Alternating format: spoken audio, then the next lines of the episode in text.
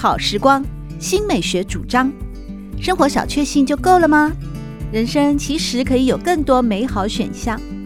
文学奖得主、专栏作家、资深媒体人朱国珍在《真正好时光》节目里与您分享美好生活，让我们打开心灵的扉页，享受真正好时光。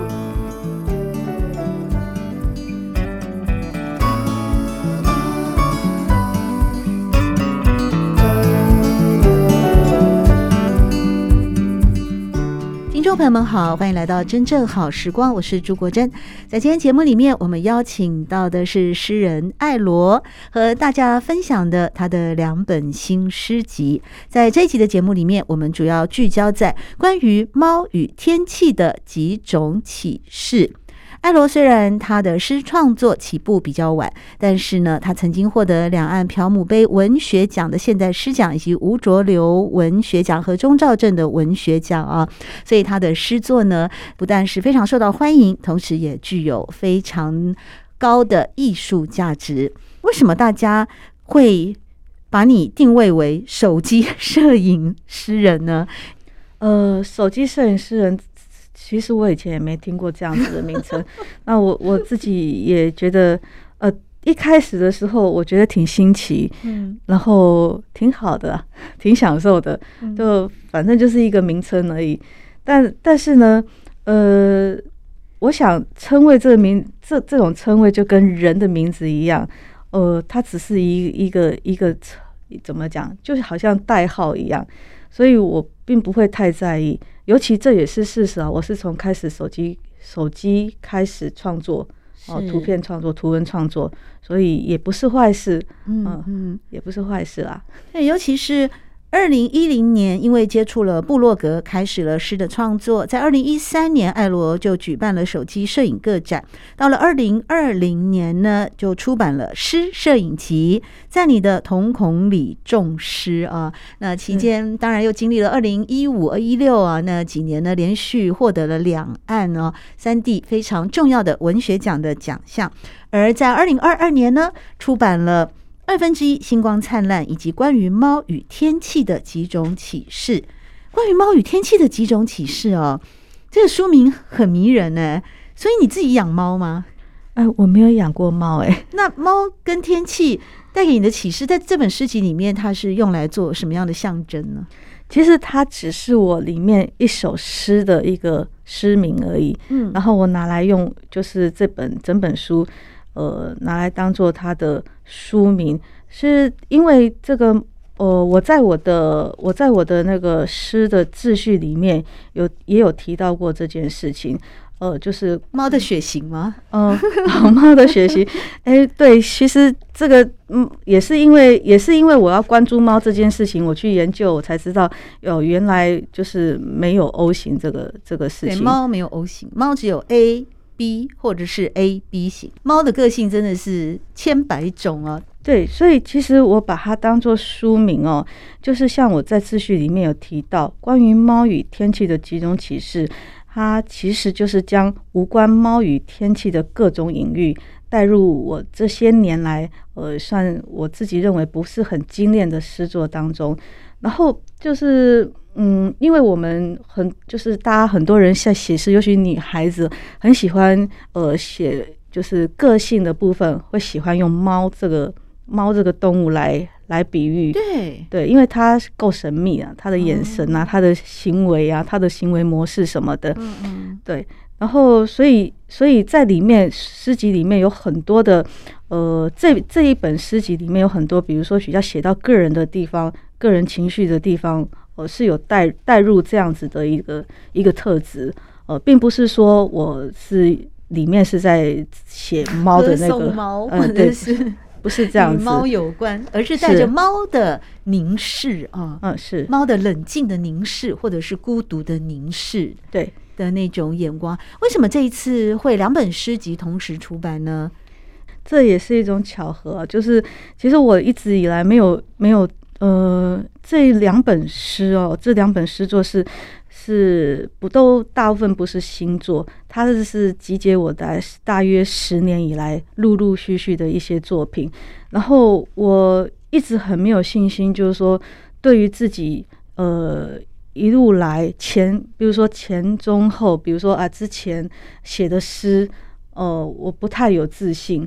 哦，就是说那些，甚至于我都觉得说，哎，想要把它扔掉了，不要了这样子啊。但是就是都一直把它放在那个电脑里面，哦，在存档里面这样子。然后一直到了，一直到二零二二年，呃，这一年，然后很感谢，这个是要讲到我的出版社哦，小小雅文创啊，小雅文创我的出版社，然后呃，陈浩总编，好，还有发行人谢云这样子，那。很感谢，就是说，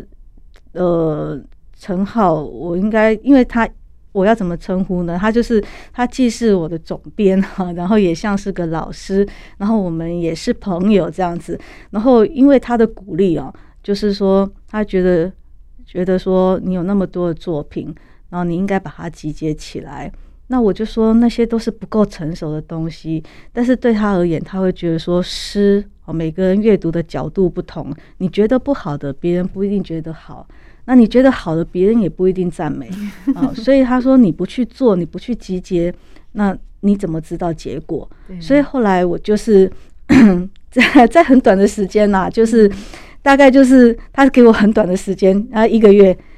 一个月，他说你去把你这十年的东东西把它集结起来。里面的诗作全部对对对，我说那怎么可能？因为第一，我没有主题，没有主题。比如说有些人他写作模式，就说我说我有一个主题，我有一个方向。对，城市观察啦，童年追忆啊。对对对，有一个主题。他说我我我完全没有主题，我怎么去把它编辑编辑出来？这这这两本诗集这样子。对，你说一本的话，我又觉得太太多了。那其实。这呃，每一本里面都五十几首嘛，两本就是一百多首。那但是其实我是从我的抽屉里面翻出来，应该是大概大概将近三百首，然后剔除以后留下的这一些哦。那那我试着去去分分分门别类，就是说大概看。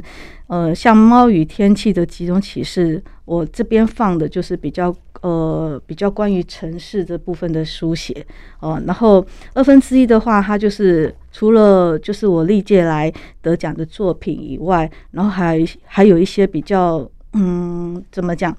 嗯比较内心里面的东西哦、呃。然后它的面向会比较大。哦，那可能提到一些战争啊、历史啦、然后还有土地关怀这一部分哦，有很多面面向的东西，我把它分门别类放在这两本，然后呢，也也分别的送送去，呃，一本是送到那个桃园。桃园市的那个呃桃桃园画局桃园图书馆那边去审核，嗯、然后另外一本《猫与天气》是送到台北市政府的这边啊去审核。嗯、那 真的真的是，我觉得就是说很多事情我们不去做，呃，我觉得就是陈浩老师说对了，真的你不去做，你不知道结果。我很意外，我真的很侥幸的，这两本竟然就在去年同时间他们。给了我这个机会去出版，哦、呃，就是都给我补助。哦、那当然，这种补助一旦决定了，就是呃，因为年底前要核销，对，你就赶快快马加鞭的把它编出来吧。对对对，就只就只能快马加鞭的去把它推出来，嗯、所以 就会产生了呃，就是前后大概相隔一个月左右的时间。哦、对，那我我整理的时间也差不多一个月的时间，因为是这么短的时间哦，就能够去把你的诗作。分类归纳，而且出版哈、哦，这代表你的创作是很清楚的，你很清楚自己要写什么，每一篇单篇诗的主题，他要写的东西是什么，你的脑筋都非常的清楚。我觉得这个应该也是你在这一次能够连续获得我们很重要的桃园跟台北的文化局的补助啊，是。也让这些评审非常肯定你的诗创作的主题或者是内容或者是才华有很大的关系。其实补助就是一种肯定，因为每年去申请补助的作品非常的多，很多创作的人都希望能够在补助或者是文学奖这边啊，能够能够受到注目。李静文啊，形容爱罗的诗带有来自世俗的历练，也有来自纯情的野性啊。他说：“纯情不是一种只有青春年华才拥有的，人的真性情呢，也是一种纯情哦。”而纯情与世俗之间都是日子，艾罗在日子里观察、感受、摸索，甚至求生。你觉得他看到了这本诗集的很核心的精神吗？这首先我要说的是，李静文老师，他也是我呃文学路上最重要的一个指标人物，嗯、我心目中的偶像，啊、文字偶像，诗写的非常好。是，所以，所以我其实在这一本呃这一本诗集里面，我其实我我一直想，我我的唯一的一个写序老师的人选就是他，我也很荣幸呃能够得到得到他的同意，然后帮我帮我写的这些，呃，因为因为由于对他的欣赏，就是说，呃，静文老师他在他他的诗呃给我最大的最大的一个。学习的方向就是说，他的诗是就像人家说武侠哦，学习武武术，那个叫做无招胜有招，就是你在他的每一篇诗很很难去看到 重复的意象。对对，这是这是他他让我非常觉得值得值得学习，但你又不是只是呃没有办法直接的去。怎么去去学那个招呢？嗯、对，所以就是说，也许是因为他本身有这样子的特质，所以他在看我们的东西的时候，他总他总能去呃发现可能我自己都没有发现的东西。对，所以他也许他写的这些东西，我也是看到他写完以后，我才发现说，哦，我是这样子嘛。呃、对。这也太可爱了！我发现艾罗，你常常会呃，其实你有自己的样子，有自己的意识去创作这些诗，但是你还是会从其他的呃评论者啦，或者是推荐者的视角，呃，再度的观察到自己所没有的那个部分。我觉得这有时候或者是经常也是一种进步的动力啊。其实李静文非常欣赏你在诗里面去。写出甚至活出自己的样子，这是他在序里面有提到的。而且他也看到了你在世俗与纯情之间流漾的是时光，或者也学着在伤势中安顿啊，尽管是面临着焦虑与不安。那在这些部分呢，他特别在序里面其实也提到了。我不知道在过去你是否呃，好像大家对诗人常常也是用一种猫的眼光在凝视、在观看啊，就觉得诗人会写出这么灵妙啊、这么琉璃般璀璨、精准、呃感动人的文字呢？应该诗人也就是一种神或者一种仙的化身啊，而往往会去忽略到，其实诗人的养成的背后也有他生命的刻痕，或者是来自。许多生命当中的，我们讲养分好了，感觉养分的那个修辞啊，比较正能量。也就是说，李静文在推荐序里面其实有提到艾罗尼的成长经验。原来你三岁到十六岁的时候，你是在佛寺里面长大的。是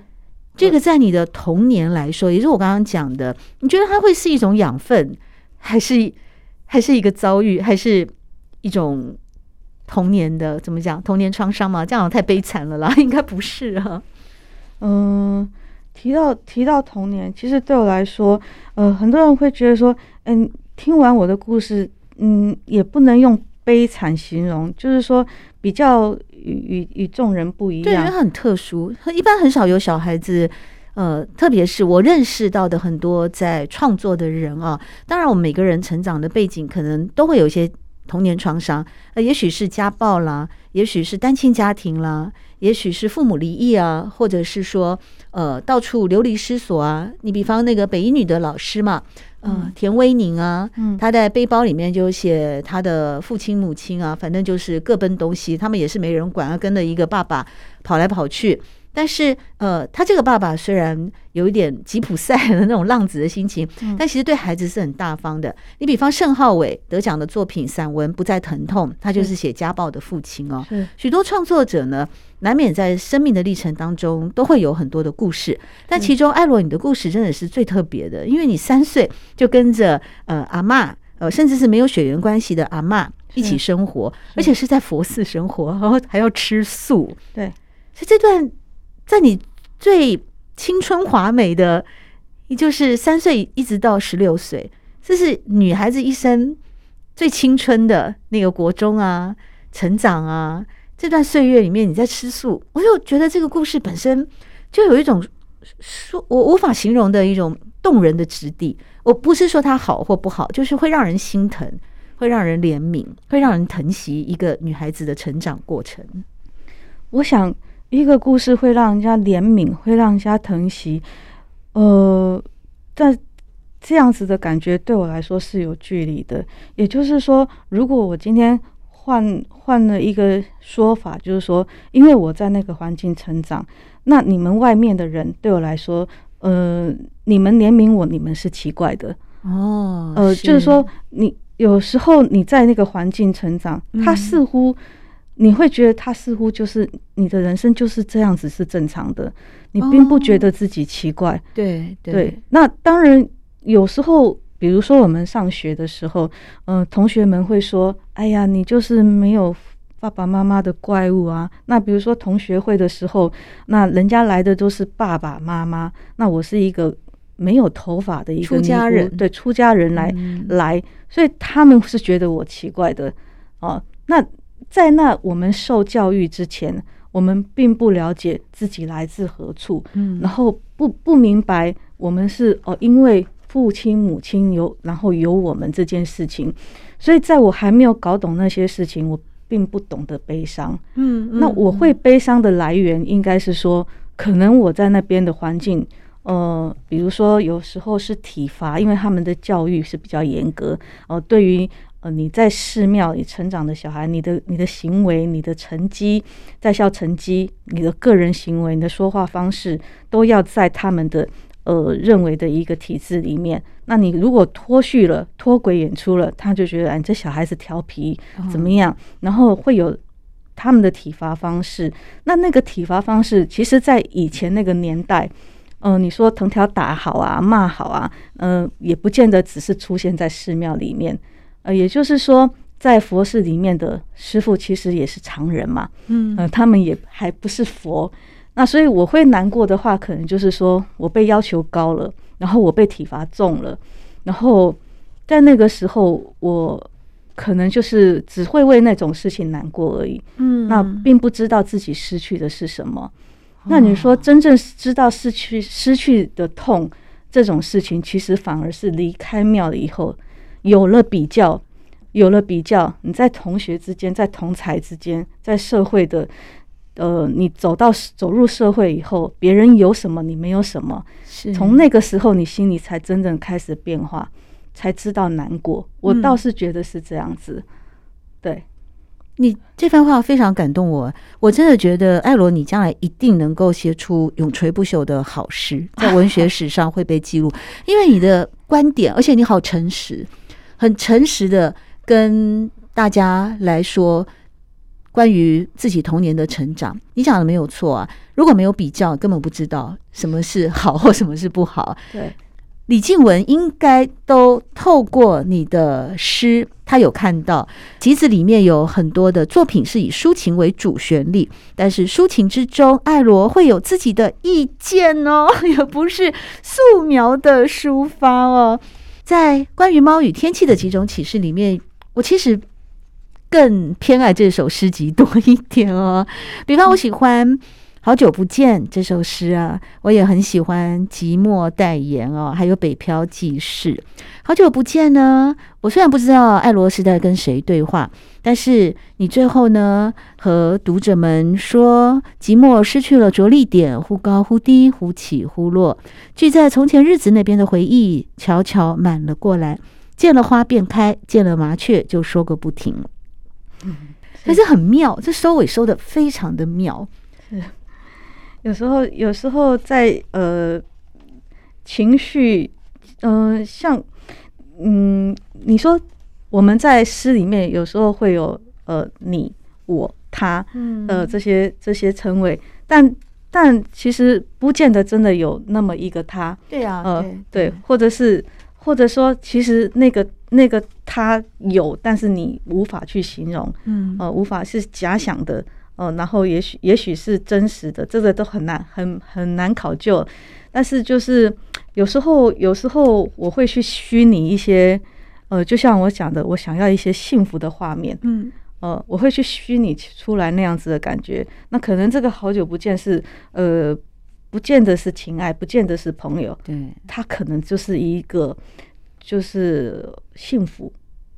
哦，我想要的一种感觉，我想要的一个幸福的感觉，好久不见，我们很久没有这样子的一个幸福的感觉，那种感觉，或者是说我终于遇到了一件事情啊，或者是一个人给我一个样什么样的一个感动。然后那个感觉好久不好久没有了。哦，呃，也也可能是这样的一个状况，是。对。相较之下哦，在凌晨三点随写哦，无论是针对拾荒者的随写，或者是呢针对了台北夜间的计程车的随写啊，这个对象好像就比较具体了啊。而我另外也很喜欢的一首诗是在慈悲里面，为什么我喜欢这首诗呢？你会为明日翻页啊，这个意象太美了。明日是一个抽象的，不是一张纸，但是你会为明日去翻页。我觉得无论是苏少莲啊、李静文或简正真，他们其实真是真的都看到了爱罗你在诗里面的，即便是遇到了困顿，但是仍然会迈向希望的那种种子。其实有有些有些文字写完之后，自己才发现，哎呦，你自己也感动了吗？对，哎，怎么会写出这样的东西？突然间自己也感动了，因为我有些东西是写的比较，呃呃，以前以前那个陈浩老师曾经说过我的诗哈，他说你的诗是属于原创性。比较比较原创性的一个东西，呃，就是不是很经过修饰啊，不是很华丽的那种东西。嗯，那我姑且把它当做是赞美啦，对。但其实我我看过很多是很华丽的东西，我自己很自叹不如。可是，嗯，很多东西我不晓得，像刚刚你提的那个那个夜间台北夜间的计程车这一首诗，当初我写完之后是准备扔了。我没有打算要把它收进来，然后我也没有想到说，我收进来之后，李俊文老师竟然是呃先看到了这首诗。嗯，对，其实这首诗在想，我们台我们就是城市的，尤其是在城市的人哦，生活紧张忙碌。哦，然后经济压力各方面等等，然后他很困顿。那我是以一个呃，就是司机跟乘客的一种对话模式，那他不一定是存在，那也可能我是司机，也可能我有呃，我就是那个乘客，对。然后就是其实就是自己跟自己的对话。那我经常在夜间失眠。然后年轻的时候也常常在夜间去 跑这些地方啦，对，这这些那但是最后的结果就是说，我我们经常还是摸摸不透，说我们一生忙碌到底是为了什么，前方要要走向哪里？所以大概是以这两两方面的角色的对话来作为一个呃，对城市人现在的比较可能遇到的那种心理的一些。很多的不为人知的辛苦啊什么的，去去说。那像在他在前面，你前面啊，在翻页的前面有评价海鲜热炒店。平价海鲜热炒店这个诗是写在我呃前几年开的京都热炒那时候的，我是在那时候写的那个诗。嗯，京都海鲜热炒。对，那那因为我经常我身在那个环境，我就看到有那么多的人。他们来，呃，就是比如说他们是走的进来，可是是呃喝得醉醺醺的离开，嗯啊、呃，那这中间很多很多很奇妙的呃一些情节。那我也曾经因为这件事情在脸书上，我写了一个小小的玩笑话，就是说，如果啊未来我们要嫁女儿，呃，或者是说你要找男朋友的话，你就是先带他去热炒店。好，吃喝一顿，嗯，你再决定要不要嫁给他。是 对，就是他一旦是酒后三巡，可能会变成呃，就变成另外一个模样这样子。是对，所以就是在热炒店里面看到的一些情形。对，正如李静文在关于猫与天气的几种启示的推荐序里面所提到的，百千劫的人间才是诗的道场啊。同时呢。呃，更进一步的也观察到了艾罗在创作诗，尤其以凌晨三点随写台北夜间的计程车这首诗为例呢，说艾罗是以口语展开，用镜头切换地景，无论是现实生活的地景，或是生命中的场景，与生活在一块。举重若轻，引人深思啊！我觉得整本诗集里面其实处处都充满着引人深思的禅意。当然，它也在另一方面彰显出了诗人爱罗的创作风格以及特色。在今天真正好时光，我们就邀请到的是诗人爱罗，和大家分享他的两本诗集《二分之一星光灿烂》以及关于猫与天气的几种启示。谢谢爱罗带来的精彩分享，谢谢你。好，谢谢果珍姐，谢谢大家。